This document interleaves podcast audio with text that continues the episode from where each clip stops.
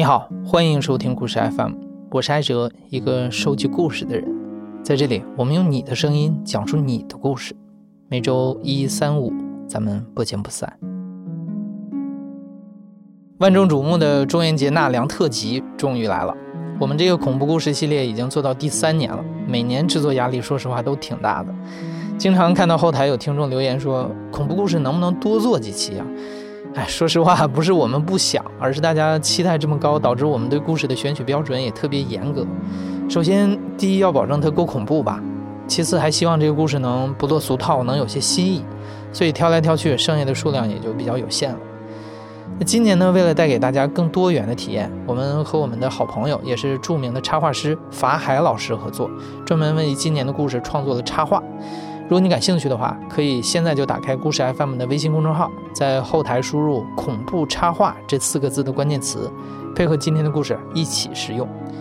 还是那句话，希望今年的节目啊，能带走你日常的烦恼，带给你清凉一下。好了，废话不多说，第一幕。车祸。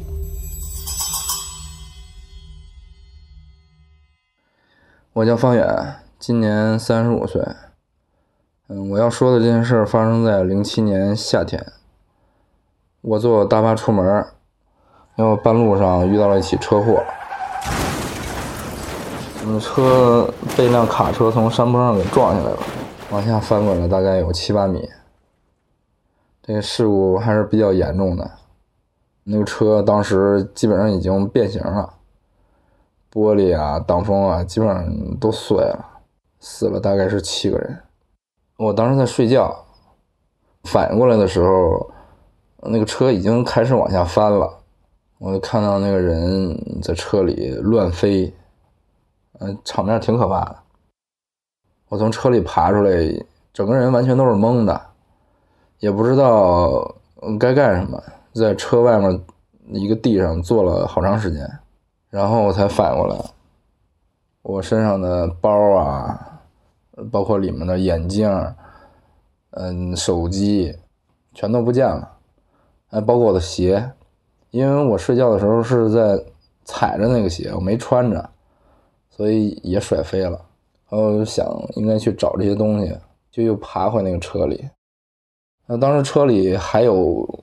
没有出去的人，他们身上都是血，躺在那儿，我也不敢看到底是怎么样了，也没有能力说去帮助他们。反正到最后也没找到自己的东西，嗯，结果还把脚给扎了，划了挺大的一个口子。后来他那个路是一个小山坡，都是石头啊、沙子呀什么的，我找的时候脚就越来越疼，就完全走不了了。那路边上有一个不知道是谁的蓝色的拖鞋，我就给穿上了。又找了一会儿才找到我自己东西。后来他们把我安排到一个县医院，条件挺一般的。我父母是第二天才赶过来的。其实那天我状态挺好的，因为我父母来了嘛，然后我也没有受太大的伤。就翻车的时候，我系着安全带呢。嗯，这个安全带真的是救了我的命。嗯，带着大难不死那种侥幸感吧，我感觉我很快就能出院了。共是一百八十二年。那天晚上是我父亲陪床，晚上的时候他用手机听那个评书，嗯，也就七点多吧，我听着听着就睡着了，直到半夜我突然醒过来了。我醒过来之后就看见窗边上站着一个人，我的床是靠窗子的那个位置。就那个人其实离我挺近的，穿的衣服是都是那种灰不拉几的颜色，但是他脸色不对，就那种铁青铁青的。我刚经历完车祸，我我那会儿就一看就知道这人是那种失血过多的那种脸色，有点像是个死人那种感觉。然后就一点一点的向我移动过来了，我当时挺害怕的，我当时发现自己。叫不出来，也动不了，后我知道是被鬼压了，因为我之前有过类似的梦魇的经历，但是这回感觉不一样，这次感觉就像你醒着，但是你动不了。后来他离我越来越近，然后我就身子猛一弹，一下就弹起来了，醒了。我父亲就在旁边就看着我，他说：“你是不是做噩梦了？”嗯，他就还开导我，他说：“你经历这些事儿以后，肯定会多多少少的出点这种问题，但是没事儿，你别多想。”我父亲他原来也是交警，所以我认为他说的也有很有道理。然后我就说我要上洗手间。陪我一起去，因为我脚不太方便。我进了那个厕所以后，那厕所反正就是有一盏小黄灯，也不是很亮啊。我一边上厕所，就看见我自己影子，反正有点不对劲儿。那个影子边上多了一道轮廓，就有点像是有人藏在你身后，然后又没有完全藏好，然后就他就露出了一个边儿。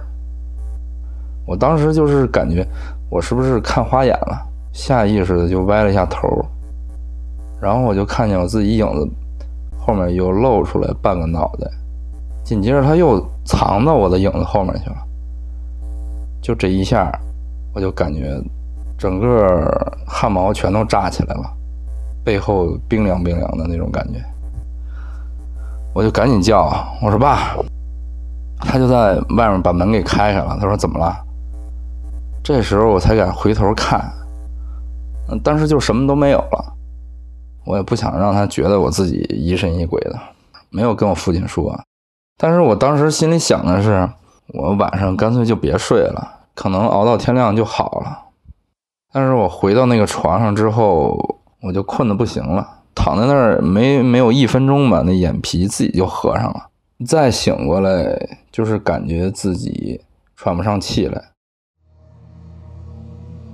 这次一睁眼就看见有一个人站在我胸口，就是刚才那个人，他就是低着头看着我，然后看了一会儿之后，他那个头就越来越低，就是跟他脖子能伸长似的，就往下降降降，最后就伸到他的膝盖附近，然后那张铁青的脸就死死的瞪着我。他看了我一会儿之后，他就问我，他说：“我的鞋呢？”我上不了路，都是因为你。就这么一遍一遍的问，然后问了几遍之后，他可能有点不解气，就开始在我胸口上跳。然后他一跳之后，我就感觉更喘不上气来了。我说跳了好多下，每跳一下就问我，啊，他的鞋呢？哎，说那个他上不了路都是因为我。就当时。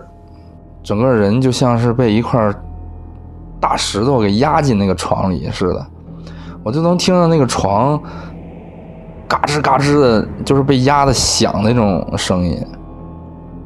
我完全动不了，而且那个时候简直是太害怕了，就是也不敢动，也没法动。嗯，不知道过了多长时间，他突然就说。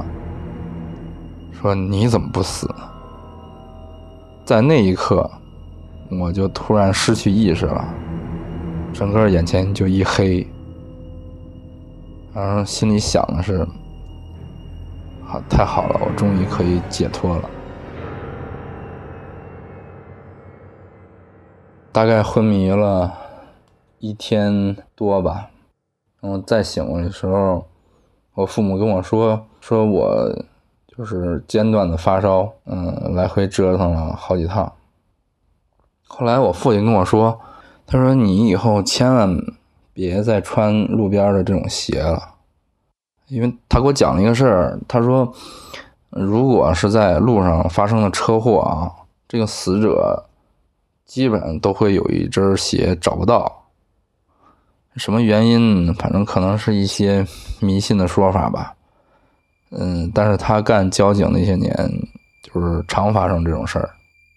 那个鞋后来他怎么处理了，我我不知道，反正肯定是他给处理了，因为我在醒的时候，他们给我买了一双新鞋。那个医院后面就是太平房，当时他们那些死者的尸体就都停在后面。然后包括灵堂啊、照片啊，也都在后面。嗯，有很多家属就是想要赔偿嘛，就每天在那儿打横幅啊什么的。我也没有敢过去再去看，到底有没有这么一个人。但是在他们那个火盆那儿，我烧了不少纸。那之后，我就基本上很少再坐大巴了。然后车速一快了，我就不由自主的紧张。第二幕错路。我叫小林，今年三十岁，来自山东革命老区。我们家这边靠着两座山，一个是我们叫做北山，另一个方面在南边叫做抗日山。那几天正好是台风过境，气压特别的低，因为天气又闷热，再加上很不舒服，正好客户邀请我一起去喝酒，但是我没有想到我会应酬到十一点多，因为气压很低，到晚上的时候压迫感特别的强烈。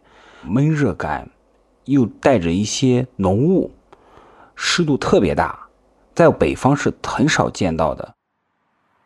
那天晚上十一点多喝完酒之后，我和客户就分别打车要回家了。因为我喝的有点多，我坐在车的副驾驶的后面。我上车和司机师傅简单聊了两句，因为到家的距离大概在四十分钟左右。我和司机师傅说一声，还有五分钟的时候叫我就好了，我就先睡着了。让过了一阵儿的时候，到了一座桥，我朦朦胧中看到了周边的雾特别的大。然后司机师傅想开一下空调除湿，然后可能说把温度打低一点，让我注意保暖。我和简单聊了几句话之后，我又睡着了。一切发生在后面。大概到从那座桥到我家，大概可能就是平常话在十五分钟到二十分钟之间的车程。因为我觉得时间也差不多了，我又睡了一下。但是醒来的时候，我周边一片特别的黑，只有能看到司机师傅开的车灯前面照两条灯灯的路线。师傅从后视镜看到我醒了，还特意问我一下。呃，小兄弟，我这走路感觉有点不太对劲，因为他一直按着导航走。我说我导航是没错的呀，因为我还特意打开手机看了一眼，但我看到导航的位置，我们已经进山了。我说不对啊，这个山距离我到我家的距离是很远的呀，还有至少得十五分钟。那司机师傅就感觉他第一反应跟我说我没有绕路。我说好，好，好，但是导航开始告诉他向左转弯，那司机师傅就继续跟着导航走，向左转弯，直接左转进去了，根本就没有问我。没走了大概就是一分钟，因为我那段时间我在低头看导航地图，怎么会导错？他把车停住了，然后我向前一看，我们走进了两边树上全都是白色布条的地方。两边树上的白色布条密密麻麻，加上晚上有有雾，还有一些风飘动着。那个就是当年的乱坟岗。然后司机师傅不敢动了，我也不动了，我们俩就保持了好几秒的沉默。然后司机说怎么办？他问我怎么办？我说咱们掉头，咱们不走了。这这条路不对，这条路不对。司机师傅好像没有犹豫，就开始慢慢掉头，然后大概跑了三五分钟，我们出来了，能看到前面那个国道的亮光从山上开始下来了。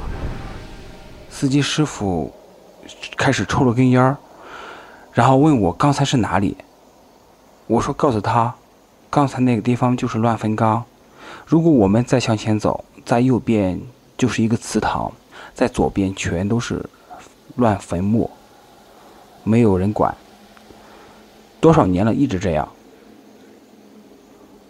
然后师傅就不说话了，我们两人就大概在开了十多分钟，把我送到家门口的时候，我说：“既然有这样的话，你你向南走一走，向南走一点的话，那边灯光比较多。”司机师傅没有多说话，他就是说了说：“好的，好的。”然后我下车。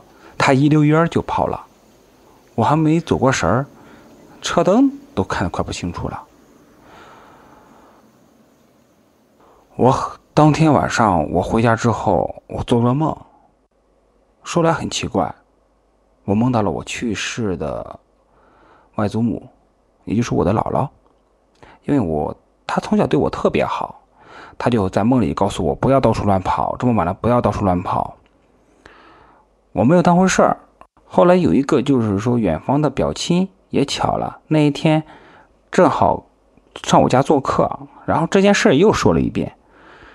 他就说了，我们被鬼引路了，导航把我们司机师傅不是很熟悉路，再加上天气不好，晚上又黑，我们就一直被导航带走。如果我们继续走的话，可能不知道发生什么事情。但是庆幸的是，我那个时候醒酒了。可能去世的人，他们多少在那个地方在保佑着你，因为在那个北山的历史陵园的旁边，就是我们本地的公墓，我的外祖父、外祖母都葬在那边。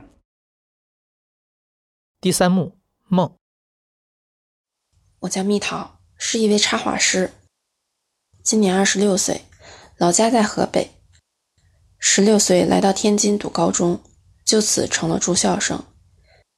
那是我高二的时候，我的学校周围有很多十字路口，经常会看见有人烧纸。那时候也不太相信这些灵异事件，感觉一切皆是巧合而已。因为家在省外，只有寒暑假回家，平时周六日都是和没回家的一些朋友玩。有一个周末，我和一个同学白天就正常的该玩玩，该聊天聊天，一切都和平常一样。到了晚上的时候，他就不敢自己住了。我说怎么了？他说今天他宿舍就他自己了。他体质弱，从小就老看见不干净的东西，比如吃着吃着饭，一抬头，餐桌对面坐着一个白衣黑发的女人冲他笑，他害怕就闭眼，再睁眼就没了。不过这些不干净的事物也从来没有伤害过他，所以他自己不太敢住，就想让我过去陪他住。因为他住在上铺，会有些挤。我说没事儿，没问题。我俩就睡在了他的宿舍。晚上聊了一会儿就睡着了。我做了个梦，梦见在我奶奶家，家里好多人。我坐着看着电视，突然发现我的手机丢了。当时我用的是一个粉红色的 vivo，我就问其他人有没有人看见我手机了，没有一个人理我。后来我一转身就看见一个女的，我不认识这个人，可以说我看到的是她的正面，但是没有看清她的脸。她从我旁边路过，我看见是她拿着我的手机，我就说：“你拿我手机干嘛？”她不理我，还是往前走，我就追她。后来突然我就听到啊的一声，就醒了。我下意识的觉得是我朋友做噩梦了，在叫。我马上按着他的手。我说怎么了？别害怕。他这时也醒了。他说我没事啊。你怎么了？你叫什么？我说我没叫啊，不是你叫的吗？他说我没有啊。其实这时候我还没有觉得有什么不对劲。然后我说，那可能是你做梦自己叫的，不记得了吧？他说确实，我是做梦了，不过不是什么噩梦。我说你做什么梦了？他说我在大街上坐着，我也不知道我在干嘛。突然来了个女的，她说我捡到个手机，给你吧，就拿给我看，是一个粉红色的 vivo。对了，就和你手机一样。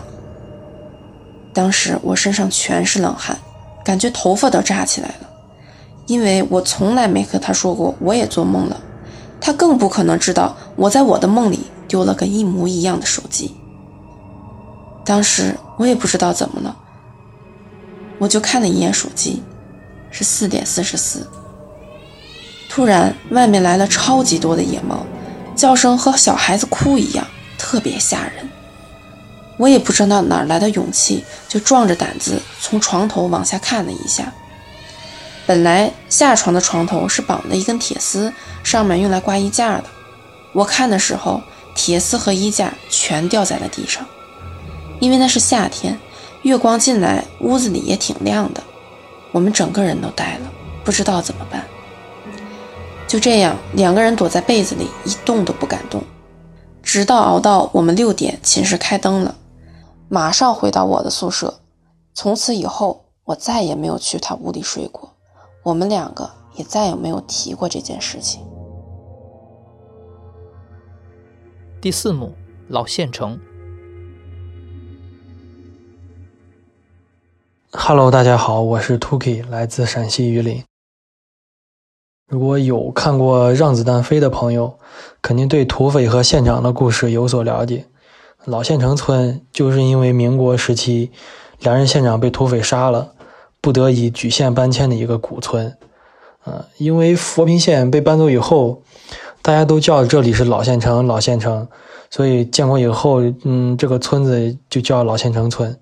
呃，现在的老县城村在秦岭腹地黑河自然保护区里边，离那儿最近的村小卖部应该是十五公里，最近的县城有一百零六公里，就是在没有塌方的情况下，开车最少最少也需要三个小时，而且保护区只在早上八点到晚上六点开门，其余时间是没有办法离开的，就是不论发生什么情况或者意外。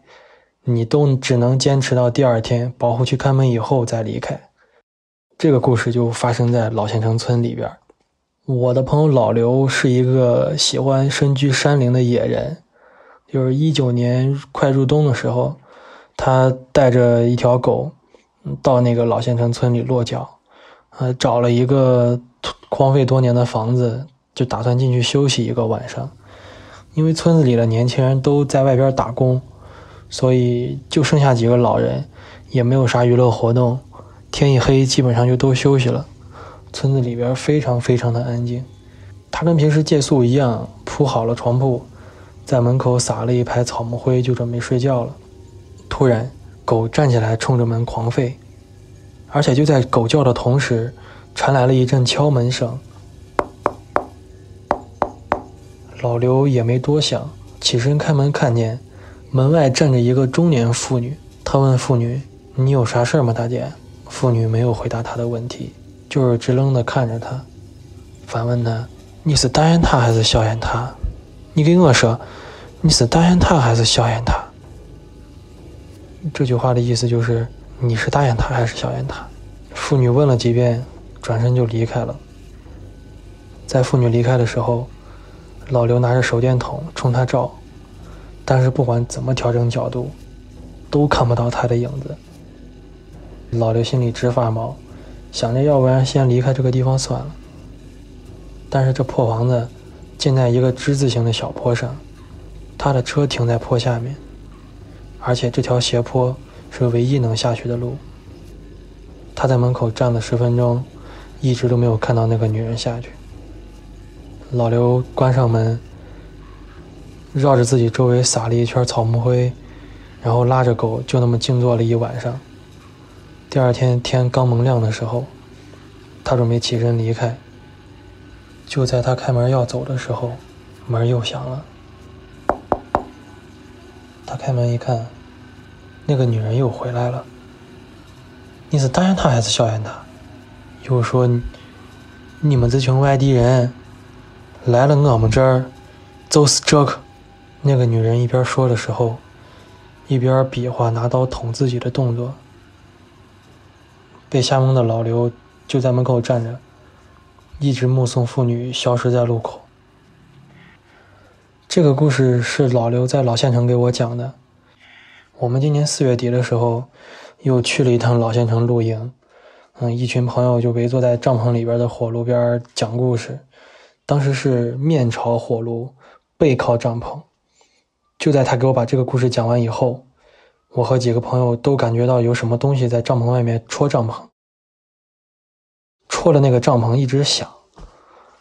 当时那个院子里大概有十条狗，两条藏獒。这一群狗在某一个瞬间开始一起狂叫。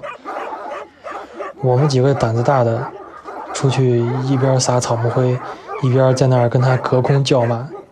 意思就是让他们不管是啥，你离我们远点儿但是骂完以后，狗就突然全都不叫了，然后那天晚上，狗就再也没叫过。第五幕备忘录。我叫小歪，今年二十九岁，目前是居住在北京。呃，现在的工作是一个自由工作者。就是我这个人从小到大就非常喜欢，也不是喜欢，就是对灵异的事件稍微感兴趣一些。但是我的胆子又小，并且我从小到大没有真正的遇到过这些灵异事件。然后看到故事 FM 的推文说去征集这个网友的故事之后，我就比较的激动嘛，就是我也想上去去讲一些故事，但是我没有发生过。这个时候我就发了一条朋友圈儿。嗯，内容大概的意思就是谁亲身经历过这些比较灵异的事件，可以来微信我。啊，我其实就是想做一个采访，然后没想到我发完这篇朋友圈之后，就有很多人来给我留言。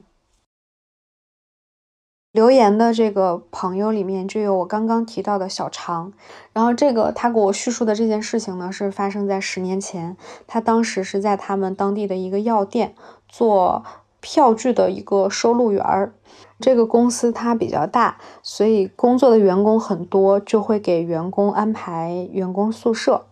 嗯，我的这个朋友小常，他经常加班，所以他就住在宿舍里了。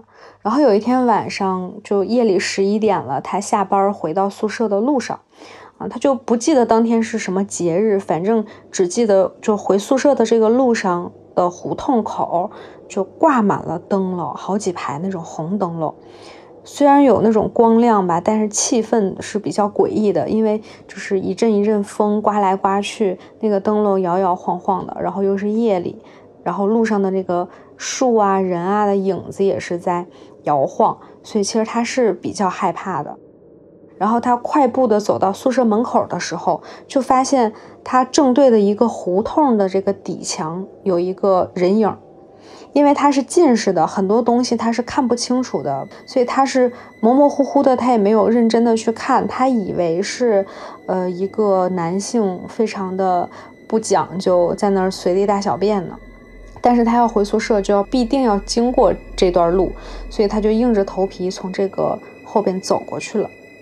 但是呢，就是当他走近的时候，这个影子依旧很模糊。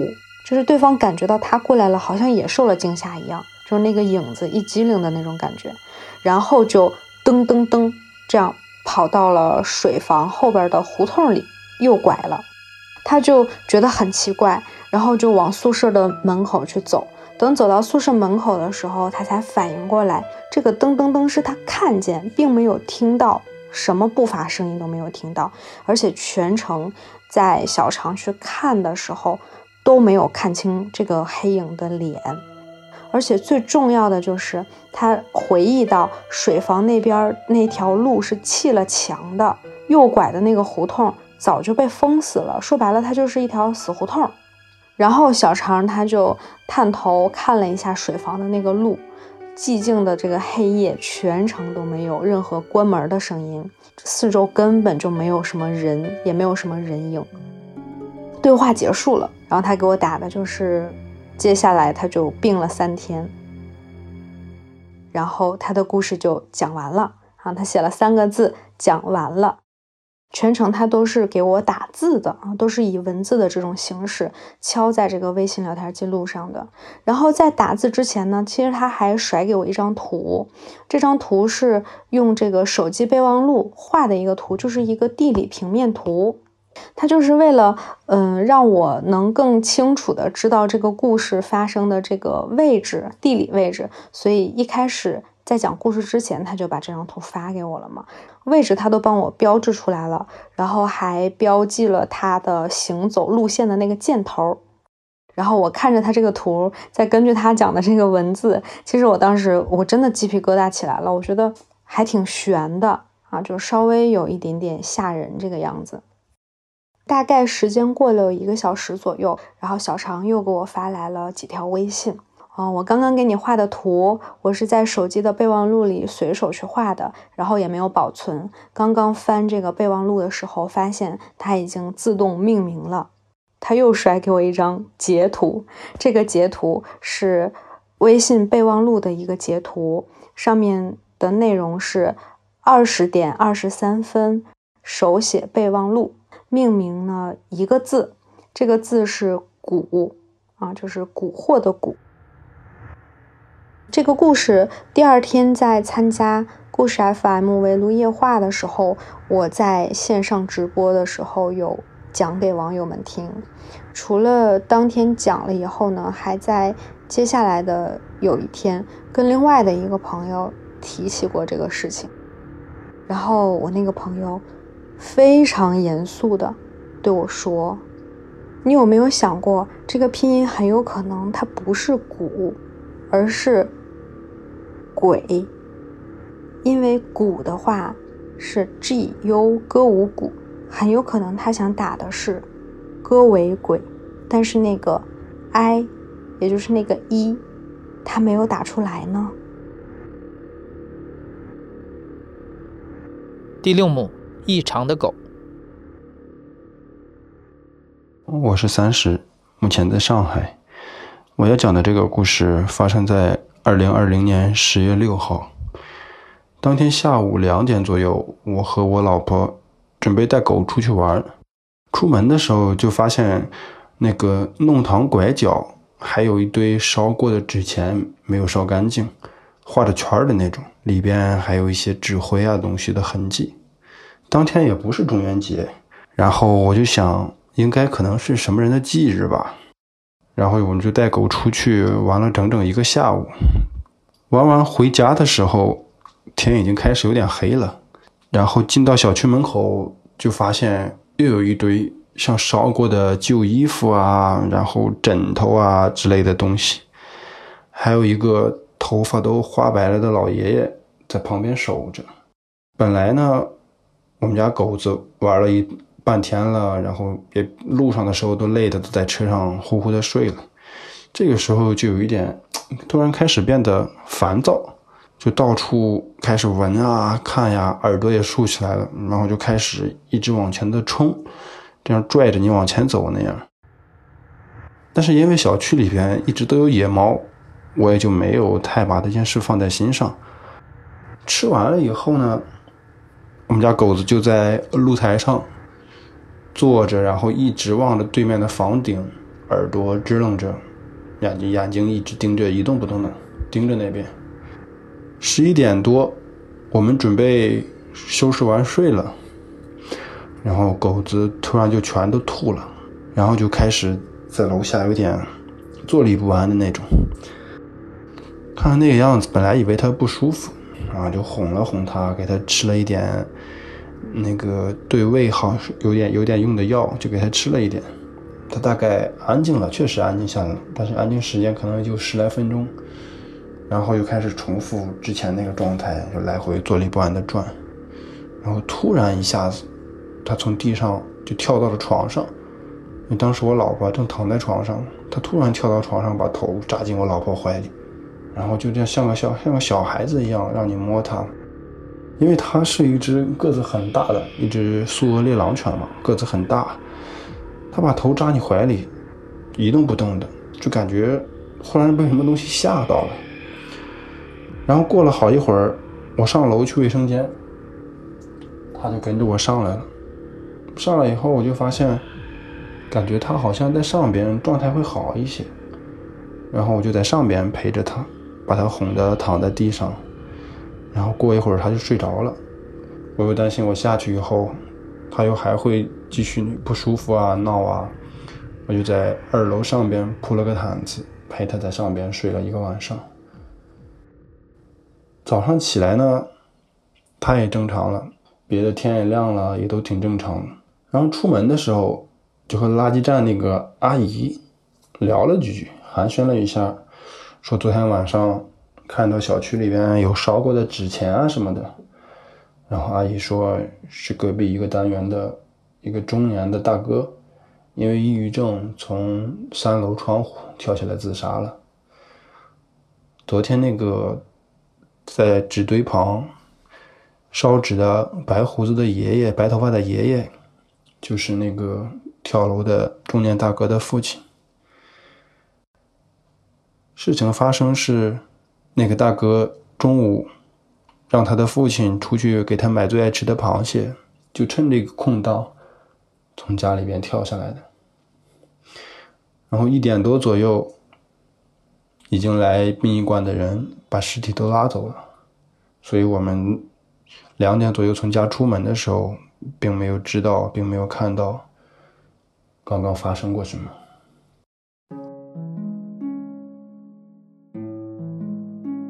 后来，我趁着中午阳光最好的时候，去事发地那边看了一下，然后就想，大哥也应该受了很多苦，走了应该也就没有那么痛苦了，因为我听说，抑郁症折磨了他大概有二十多年。我又想起来，如果他有一只狗的话，或者他也遇到过一些。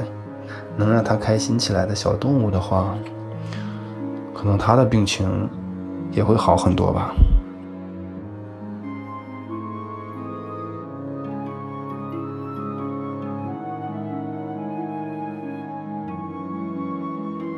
你现在正在收听的是亲历者自述的声音节目《故事 FM》，我是主播艾哲。本期节目由野捕制作，声音设计孙泽宇，实习生李张帆、毛志成。感谢你的收听，咱们下期再见。